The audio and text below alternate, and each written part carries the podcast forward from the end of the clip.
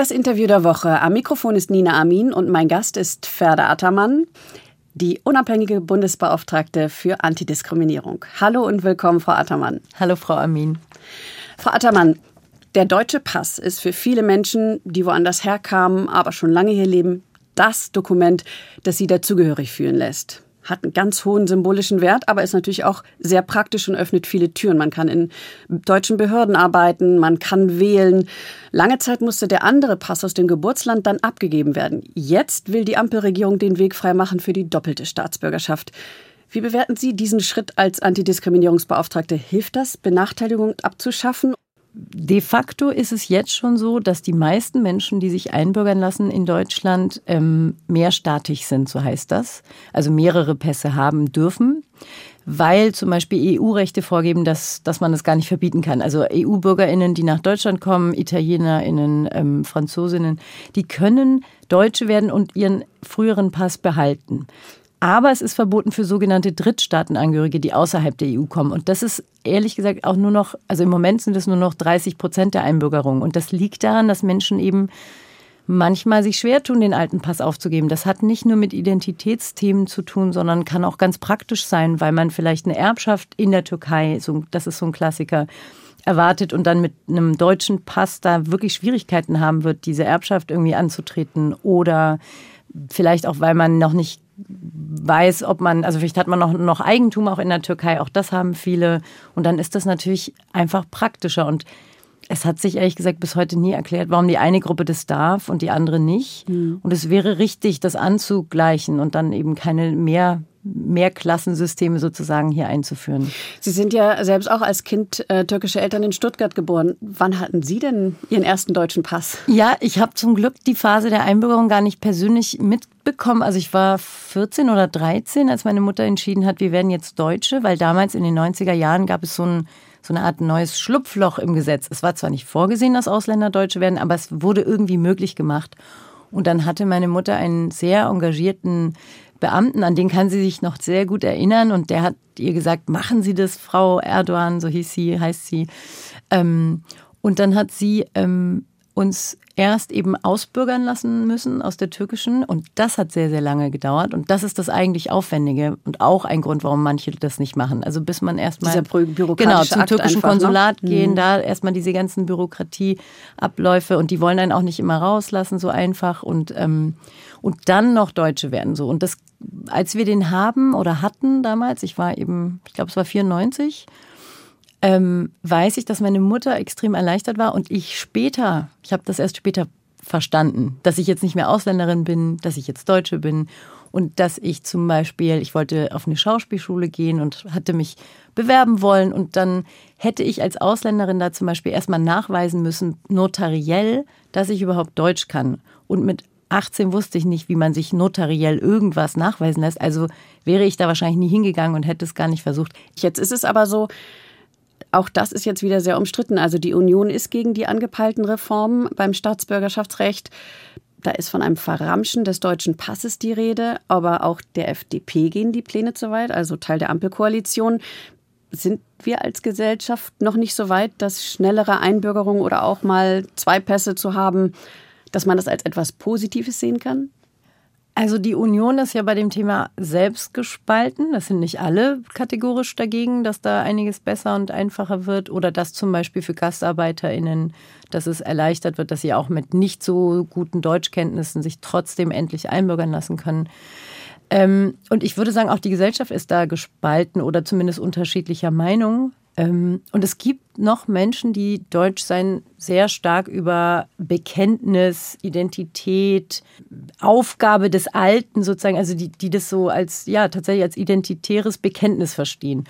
Und ähm, in der Realität ist es ja längst nicht mehr so. In der Realität, und das sage ich jetzt auch als Antidiskriminierungsbeauftragte, ist es tatsächlich wichtig für Menschen in Deutschland anzukommen oder ankommen zu können, dass sie einen deutschen Pass haben, weil man zum Beispiel gar kein Eigentum aufbauen kann. Man kann sich kein Haus kaufen. Oft kriegt man keinen Kredit, auch wenn man als Ausländerin oder Ausländer es bekommen könnte, wird es einem oft nicht gewährt, weil man nicht weiß, wie lange ist die Person da und so weiter und so weiter. Und wenn wir wollen, dass Menschen herkommen, äh, auch als Fachkräfte und äh, dass sie aber auch eine Perspektive bekommen, hier zu bleiben und nicht nach fünf Jahren alle wieder gehen, dann muss man tatsächlich schneller einbürgern. Das ist ganz, ganz simpel. Und ähm, Diskriminierung kann auch durch den Staatsangehörigkeitsstatus stattfinden. Und wir wissen, dass, dass ähm, Einbürgerung auf jeden Fall eine Maßnahme ist, den Diskriminierungsschutz zu erhöhen. Okay, also das ist auch etwas, wo man dann richtig vorgehen könnte. Also man sagen kann, ich habe jetzt hier keinen deutschen Pass oder ich bekomme den nicht so einfach oder so. Ähm, kann man da zu Ihnen kommen und sagen, helfen Sie mir, weil ich würde mir eigentlich gerne das und das kaufen, aber ich kann das nicht. Oder ich würde mich gerne auf die und die Stelle bewerben, aber die nehmen nur Deutsche und das ist unfair, das ist un ich fühle mich benachteiligt, weil ich hier schon seit 15 Jahren lebe. Also letzteres schon eher tatsächlich, wenn man beim Zugang zum Arbeitsmarkt ähm, diskriminiert wird, weil man ausländisch ist dann haben wir leider noch die Situation, dass deutschen, im deutschen Antidiskriminierungsrecht der Staats, die Staatsbürgerschaft nicht als Diskriminierungsmerkmal genannt ist. Da steht etwas von ethnischer und rassistischer Diskriminierung. Ähm, und das wäre jetzt zum Beispiel in einer AGG-Reform noch zu klären. Aber de facto wissen wir aus vielen Fällen, dass das dann schon anerkannt wird, dass das eben auch eine Form von rassistischer Diskriminierung ist. Wenn man sagt, nee, also ich sag mal, Ausländer stellen wir nicht ein. Und übrigens passiert es natürlich auch Menschen, die die deutsche Staatsangehörigkeit haben. Also der Pass schützt nicht alleine vor rassistischer Diskriminierung. Aber es ist zumindest beim Zugang zu Dienstleistungen und Gütern und beim Eigentumserwerb und bei, bei vielen Dingen doch sehr hilfreich und ähm, schafft Sicherheit. Zu den Reformen kommen wir später noch. Ich würde Sie aber vorher gerne noch etwas anderes fragen. Sie sind jetzt seit einem halben Jahr, gut einem halben Jahr, die äh, Antidiskriminierungsbeauftragte, sind ernannt worden. Vorher haben Sie sich als streitbare Journalistin, Kolumnistin einen Namen gemacht. Ihre Wahl in dieses Amt war auch sehr umstritten. Ein Vorwurf lautete, Sie würden gesellschaftlich eher spalten als Verein. Sie haben auch ein Buch geschrieben 2019, das trägt den Titel Ich bin von hier, hört auf zu fragen. Da reden Sie ganz viel über die Menschen mit dem sogenannten Migrationshintergrund und Sie schreiben, wir werden nie richtige Deutsche. Jetzt haben Sie ein sehr hohes Amt schon in dieser Regierung. Also Sie sind unabhängige Beauftragte, aber es ist ein hohes Amt. Denken Sie jetzt immer noch so? Wir werden nie richtige Deutsche oder haben Sie jetzt einen anderen Blickwinkel? Als Bundesbeauftragte ist es nicht mein Job äh, aus einer persönlichen oder so, so empfinde ich das. Da würde ich jetzt nicht so stark aus einer persönlichen Perspektive heraus sprechen, sondern da gucke ich mir an, wie sind die Daten, wie sind die Zahlen, wie sind die Beratungsanfragen, was wissen wir, welche Fälle kommen an. Und das, was, was Sie jetzt zitieren aus meinem Buch, das ist ja ein gefühliges Thema. Also da geht es ja darum, ein Zugehörigkeitsgefühl zu haben. Und das ist natürlich auch enorm wichtig auf beiden Seiten. Auch das Nicht-Zugehörigkeitsgefühl, also dass man das den, das Gefühl hat, man hat eine In- und Außengruppe, ne, In-and-Out-Group und dann sagt man, die gehören dazu und die nicht. Das ist natürlich die Basis, die dann ähm, zu Diskriminierungen führt, also realen Benachteiligungen im Alltag. Aber was Sie hier schildern, ist eben dieses Thema und, und natürlich würde ich das jetzt nicht ändern. Also da, das ist so, wenn man so heißt, dass es darauf hinweist oder vermuten lässt, dass jemand Ausländerin ist oder Ausländer war oder eben die Eltern aus dem Ausland kommen, dann wird man teilweise tatsächlich im Alltag anders behandelt. Und das ist ja eins der zentralen Themen. Und das führt bei vielen jungen Menschen und war bei mir eben früher auf jeden Fall auch so, dass ich das Gefühl hatte, ich kann machen, was ich will. Ich werde hier nicht als, als Deutsche ohne Wenn und Aber gesehen, sondern immer mit einem Migrationszusatz oder immer mit diesem Deutsch auf Probe, auf Bewährung hat sie sich gut integriert. Schauen wir mal. Und wenn man mal einen Fehler macht, dann steht das vielleicht auch mal eher zur Debatte als vielleicht bei anderen. Das heißt, es ist schon auch Ihr Motor, Ihre Motivation für dieses Amt, was Sie jetzt bekleiden. Also ja, natürlich prägt mich dieses, ich war ein Kind in einer ausländischen Familie. So, ich war ein Ausländerkind und ich bin als solches in den 80er, 90er Jahren in Deutschland groß geworden. Das prägt natürlich ungemein. Aber mein Hauptmotiv ist tatsächlich, ähm, ich bin ein großer Demokratiefan und weiß natürlich auch ähm, mit Familienteilen in der Türkei, wie schnell so eine Demokratie auch kippen kann oder wie gefährdet es ist. Und Antidiskriminierung, also ähm, sich anzugucken, wo werden Menschen ungerechtfertigt, ungleich behandelt das ist für mich so ein Kernelement. Und das Schöne an diesem neuen Job, an diesem beauftragten Job ist, dass ich mich jetzt viel breiter mit diesen Themen beschäftigen muss. Ich äh, bin auch zuständig für die Diskriminierung von Menschen mit Behinderungen, von älteren Menschen. Geschlechterdiskriminierung ist ein Thema. Ganz oft betrifft das Frauen, sexuelle Belästigung, ähm, Religion und Weltanschauung ist ein Diskriminierungsmerkmal und natürlich kommt dann auch dazu ähm, rassistische und antisemitische Diskriminierung und queere Menschen, LGBTQI plus so. Und das sich anzugucken, dann merkt man einfach, wie, wie gesellschaftspolitisch relevant dieses Thema ist, denn es kann einfach wirklich viele betreffen. Im Interview der Woche ist Ferda Attermann die Beauftragte für Antidiskriminierung. Frau Attermann, Sie haben es jetzt gerade schon angesprochen. Es wenden sich natürlich Menschen an die Antidiskriminierung wegen ganz unterschiedlichen Punkten. Also Sie haben verschiedene Dinge jetzt aufgeführt. Was ist denn so Ihre Meinung, wo hakt es am meisten? Also wo kommen, womit kommen die meisten Menschen zu Ihnen und wo haben Sie das Gefühl, boah, da ist echt noch viel Arbeit zu tun? Also ich würde die Frage genauso stellen, wenn ich Sie wäre, weil ich mich das auch vorher gefragt habe, als ich ins Amt kam und ähm, habe dann aber gemerkt, man kann die so nicht beantworten. Also zu sagen, die eine Gruppe, die hat es jetzt am besonders schwersten, ist schwer zu sagen, weil man immer gucken muss, in welchem Bereich. Also zum Beispiel auf dem Arbeitsmarkt könnte man schon sagen, Menschen mit Behinderung haben es wirklich, wirklich besonders schwer und es wird ihnen schwer gemacht. Und dann gibt es noch gleichzeitig wenig Diskussion darüber. Also die, die, große Empörung darüber, wie Menschen mit Behinderungen in unserer Gesellschaft ausgeschlossen werden, die sehe ich nicht und die wäre eigentlich notwendig. Aber man könnte genauso sagen, ähm, die Einstellungsstudien zu antiziganistischer Einstellung, also gegenüber Roma und Sinti, die Ressentiments sind auch unfassbar hoch, gegenüber Musliminnen, aber auch die Geschlechterdiskriminierung, die einfach so viele Menschen, nämlich sprich insbesondere Frauen oder eben nicht-binäre Personen betrifft und, und, und. Also da ist überall noch viel zu tun und das Wichtigste ist mir dass man immer weiß, es geht nicht darum, hier nach bösen Tätern und armen Opfern zu unterscheiden, sondern auch einfach zu gucken, wo in unserer Gesellschaft haben wir so Gewohnheiten, die dazu führen, dass wir bestimmte Gruppen immer wieder ausschließen. Weil ich glaube mhm. gar nicht, dass so viele Menschen behindertenfeindlich sind. Im Gegenteil. Aber am Ende fällt auch ihnen oft nicht auf, dass Menschen mit Behinderungen einfach irgendwo nicht reinkommen können oder nicht mitmachen können oder nicht mitsprechen können oder überhaupt nicht sichtbar waren. Dass also sie einfach so ein bisschen mehr Sensibilität auch schaffen für die Menschen mit unterschiedlichen Bedürfnissen oder ja oder eben am Arbeitsplatz auch mal einzufordern, warum sind hier eigentlich keine einzigen Mitarbeitenden wo, wo sind eigentlich die Kolleginnen mit Behinderung? Ne? Also mhm. so, das heißt aber noch nicht, dass wenn man das nicht sagt, dass man behindertenfeindlich ist. Und auch der, der, die Arbeitgeberin ist nicht böse, wenn sie keine Strukturen geschaffen hat. Aber sie ist dann gefragt, wenn es darum geht, dafür, also wenn sich jemand bewirbt, das dann ähm, möglich zu machen und nicht zu sagen, ah, oh, ist mir zu kompliziert. Und sich da auch kundig zu machen und das eben zu fördern. So das sind jetzt so Dinge, da denkt man klar, da, da, das, deswegen gibt es bestimmt viel Diskriminierung. Aber es gibt auch so viele äh, Momente, wo Diskriminierung stattfindet, die wir gar nicht so richtig auf dem Schirm haben, wie zum Beispiel Alter. Ähm, soll ja jetzt auch äh, demnächst eine große Studie vorgestellt werden zum Stichwort Altersdiskriminierung. Was muss da getan werden? Ich würde sagen, wir haben insgesamt in Deutschland, was Diskriminierung und Antidiskriminierung angeht, wenig Bewusstsein. Aber was Altersdiskriminierung angeht, haben wir noch nicht mal eine Debatte dazu, geschweige denn, dass ich glaube, dass viele Menschen wissen, dass Diskriminierung aufgrund des Alters verboten ist. Ich würde bezweifeln, dass das viele Menschen wissen. Und es fehlt, wenn man sich anguckt, wie viele Menschen davon potenziell betroffen sind, wirklich irgendwie das Bewusstsein dafür in der Politik, in den Medien, in der Öffentlichkeit und bei den Menschen auch. Also überall. Wir haben noch nicht mal einen Begriff dafür. Ähm, in, Im Englischen spricht man von Ageism, also Alterismus.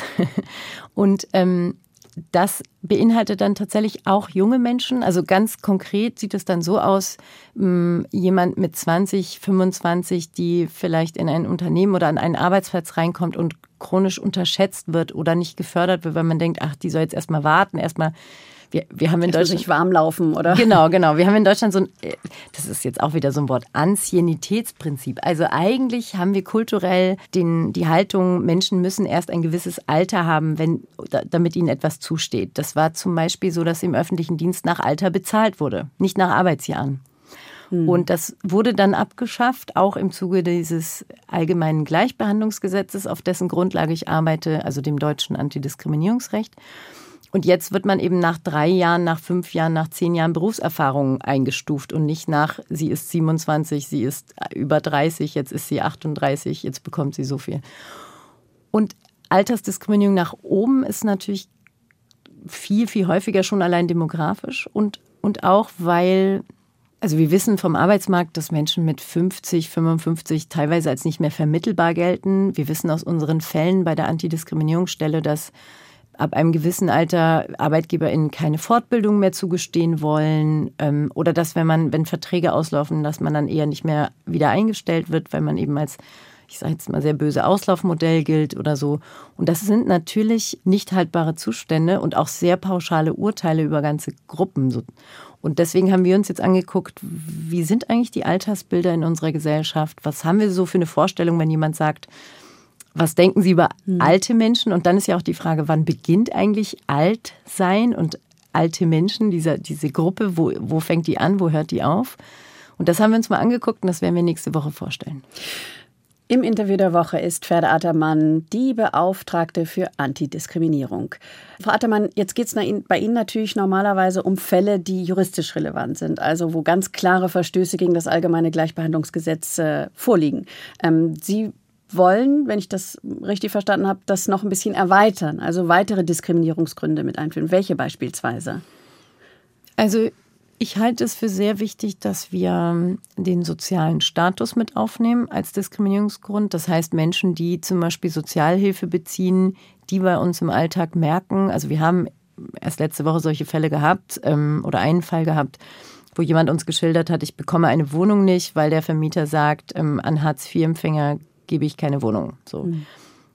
Das ist rechtlich nicht verboten. Und ähm, natürlich ein großes Problem, wenn Menschen, die einmal Sozialhilfe bekommen, wenn, wenn die dann nicht mehr zurückkommen können in den Arbeitsmarkt, nicht mehr in eine Wohnung und rausfallen aus dem System und harte Be Benachteiligungen erleben, dann brauchen wir da eine Lösung und da kann das AGG auf jeden Fall eine Lösung sein. Deswegen glaube ich, dass es wichtig ist, den sozialen Status damit reinzunehmen. Aber wie wird das gemessen? Also das, mhm, das kann man ja nicht an klaren Sätzen messen. Das ist ja sehr schwierig. Also ähm, ne, ist die alleinerziehende Mutter, die irgendwie ihre Kinder vielleicht richtig ernähren kann, aber irgendwie kein Kino, kein Urlaub finanzieren kann, fällt die da drunter? Wie kann das bemessen werden, auch vor diesem Hintergrund, dass man etwas einklagen kann? Ja, das ist eine sehr gute Frage und bei dem Thema auch tatsächlich eine entscheidende Frage. Wir haben ein Landesantidiskriminierungsgesetz in Berlin. Da steht sozialer Status drin und da ist der Versuch gemacht, das eben an der Sozialleistung oder Hilfeempfängerinnenschaft. Also wenn man Sozialleistung empfängt, dann fällt man da drunter sozusagen. Aber Ihr Punkt ist natürlich berechtigt. Eine alleinerziehende Mutter, die vielleicht zwei Jobs hat, keinerlei Sozialhilfe empfängt, aber am Existenzminimum trotzdem knappst und äh, vielleicht auch deswegen, weil sie eben nicht die schicksten Kleider trägt oder die akademischsten Begriffe benutzt, ähm, benachteiligt wird, die wäre dann da nicht geschützt. Und wir brauchen ohnehin für diese Gruppe, nämlich also für die Diskriminierung von Menschen aus entweder sozial prekären Lagen oder einfach, wir können es auch mal konkret nennen, arme Menschen, obdachlose Menschen. Da ist noch sehr, sehr viel zu tun. Und das kann nicht nur über ein Antidiskriminierungsgesetz geregelt werden. Das ist natürlich grundsätzlich ein, ich sage mal, das zieht sich so durch so ziemlich alles, was wir gerade diskutieren in Deutschland da muss es mit berücksichtigt werden. Nun ist es natürlich so, dass Ihre Behörde sowieso keine Gesetze erlassen kann, also nicht richtig aktiv verändern kann, sondern sie können in Anführungsstrichen nur beraten, also auf Diskriminierung hinweisen, aufmerksam machen. Hat das nicht so ein bisschen was von einem Tiger ohne Zähne? Also Sie können ja eigentlich nur Forderungen stellen an die Politik. Fühlen Sie sich da auch manchmal machtlos gegenüber all den Beschwerden oder Menschen, die sich äh, an Sie wenden und die wirklich eigentlich Hilfe brauchen, konkrete Hilfe? Also es ist schon, wir sind nicht Teil der Bundesregierung, wir sind eine unabhängige Stelle, im Grunde auch ein Stück weit eine, ja, der Versuch, eine Art Ombudsstelle zu sein für Menschen, die Diskriminierung erleben. Und wir können ja ähm, mitsprechen, wir haben einen gesetzlichen Anspruch darauf. Ich habe jetzt als Beauftragte einen gesetzlichen Anspruch, beteiligt zu werden bei Gesetzesvorhaben. Das ist schon sehr gut. Dann wird auf uns, zumindest muss mal hingehört werden. Ob auf uns gehört wird, ist nochmal eine andere Frage. Was ein Problem ist, also Sie sagten zahnlos, glaube ich, ähm, ist tatsächlich das Gesetz. Die rechtliche Grundlage muss geschärft werden, das AGG, das Allgemeine Gleichbehandlungsgesetz. Und das ist tatsächlich leider ein, ja, gewisserweise ein zahnloser Tiger, der ähm, manchen Angst gemacht hat, als es eingeführt wurde. Aber de facto wissen wir, dass viele Menschen nicht von diesem Diskriminierungsschutz profitieren können. Das ist aber ja auch fast historisch bedingt. Also ich meine, Ihre Stelle war erstmal jahrelang unbesetzt. Also scheinbar ist, wird der Handlungsdruck da als nicht so hoch angesehen. Ist Schutz vor Diskriminierung nicht so ein wichtiges Thema? Weil wenn wir jetzt in die USA gucken, da gibt es ja diese Antidiskriminierungsgesetze seit Jahrzehnten. Und hier gibt es das äh, allgemeine Gleichbehandlungsgesetz erst seit 2006, meine ich. Also was, was lief da falsch oder was läuft immer noch falsch? Ja, das stimmt. In den USA gibt es das seit den 60er Jahren. In den USA, um mal diesen Vergleich weiterzuführen, ist das ja eine, eine Bürgerrechtsbewegung, die entstanden ist, also von unten nach oben. Und da haben Menschen, die protestiert haben, sich erkämpft, dass es eben Antidiskriminierungsgesetze gibt. In Deutschland lief es andersrum, das ist sozusagen top-down. Da hat die Europäische Union wie ich finde, sehr, sehr gute vier europäische Richtlinien erlassen ähm, zur Geschlechtergleichstellung, also Frauen, ähm, zu Antirassismus, zu Menschen mit Behinderungen und eben zu diesen Antidiskriminierungsrichtlinien. Und aus diesen Gesetzen ist dann das AGG entstanden. So. Und damals noch auf starkem Widerstand. Also kurz, ja, in Deutschland wird dieses Thema leider chronisch unterschätzt oder übersehen. Ähm, in der Politik insbesondere. Und ich wünsche mir, dass das anders wird. Ich habe das aber auch so interpretiert oder viele interpretieren das auch so, dass mit meiner Nominierung für dieses Amt da nochmal ein Zeichen gesetzt wurde, dass es eben jetzt doch nochmal einen höheren Stellenwert hat. Hm. Aber warum ist das so? Weil das einfach nie so als Problem gesehen wurde? Weil, weiß ich nicht, man kann in jedes deutsche Klassenzimmer, glaube ich, gucken oder zumindest hier in Berlin. Die, die Kinder, die da nachwachsen, ähm, die haben alle möglichen Herkünfte. Es sind immer unterschiedliche Lebensformen. Also theoretisch eine, ein großes Feld, in dem Diskriminierung stattfindet stattfinden könnte. Naja, da, und da kommt jetzt Staatsbürgerschaft wieder ins Spiel. Die AusländerInnen, die in den 50er, 60er, 70er Jahren gekommen sind und in den 80ern eigentlich auch noch fast alle AusländerInnen waren, die sind, die haben wahrscheinlich anders und auch nicht so für ihre Rechte sich einsetzen können. Auch, auch, auch mit diesem Ausländerstatus, man wusste vielleicht auch gar nicht, ob man wieder geht. Und in den USA waren das ja alles BürgerInnen, also Citizens. Ne? Und es geht da eben um, um Bürgerinnenrechte. Und ich glaube schon, dass die Diversität in Deutschland in den letzten 20 Jahren nochmal sich, also ich sag mal, die gefühlte Diversität, sie war vorher auch schon da, aber die bewusste Diversität ist extrem gestiegen. Und das sind eben die ganzen Kinder und Kinder von Kindern von Migrantinnen oder eben auch anderen Gruppen, die jetzt in den letzten Jahren das sehr stark einfordern. Und Sie möchten ja auch das ähm, Gesetz reformieren. Was genau wollen Sie denn da ändern? Also ob ich das will oder nicht. Es steht zum Glück im Koalitionsvertrag drin, dass dieses Gesetz reformiert werden soll. Und das ist das erste Mal. Und wir hätten gerne vor allem, dass der Diskriminierungsschutz der Menschen gestärkt wird. Also Menschen haben nur eine achtwöchige Frist, um sich gegen Diskriminierung zu wehren und da vielleicht Schadensersatz oder irgendwelche Ansprüche geltend zu machen. Und acht Wochen ist nichts. Also wer schon mal irgendwas erlebt hat und sich dachte, da schreibe ich mal einen Brief oder da berate ich mich mal oder auch nur ich gehe zum Arzt und hat vielleicht gemerkt, wie viele Tage und Wochen da vergehen, mhm. kann sich ungefähr vorstellen, bis man wirklich Klage einreicht oder einen Anwalt aufsucht oder sich rechtlich da beraten hat lassen, das dauert. Ja, vor allem muss man ja auch manchmal erstmal verstehen, dass das jetzt wirklich genau. eine Diskriminierung war. Genau, und ja auch, auch den, ob, man, ob man überhaupt mit jemandem darüber reden will. Ich glaube, das plastischste Beispiel ist hier sexuelle Belästigung. Eine Frau erfährt das zum Beispiel am Arbeitsplatz. Ob sie jetzt da direkt irgendwie beschließt, gegen jemanden vorzugehen, das, das ist sehr unwahrscheinlich, dass das ganz schnell geht. Die meisten brauchen da ein bisschen Zeit. Vielleicht können Sie es zum Abschluss nochmal so zusammenbinden. Also was sind denn so vielleicht zwei, drei Punkte? Wenn die geschafft sind, dann sind Sie zufrieden mit dem, was Sie erreichen konnten, was Sie bewirken konnten? Also eine AGG-Reform gut zu begleiten, das ist auf jeden Fall gerade mein Hauptprojekt. Das Zweite ist, dass ich ähm, finde, wir müssen mehr Aufklärung schaffen. Also es muss jeder Mensch in Deutschland sollte wissen, dass er oder sie sich gegen Diskriminierung wehren kann. Dass es nicht nur was ist, was man irgendwie mitnimmt und zu Hause bespricht und sich ärgert oder vielleicht auch nur mal am Arbeitsplatz sich beklagt, sondern dass man wirklich ein Gesetz hat, auf das man sich berufen kann. Das wäre mir wichtig.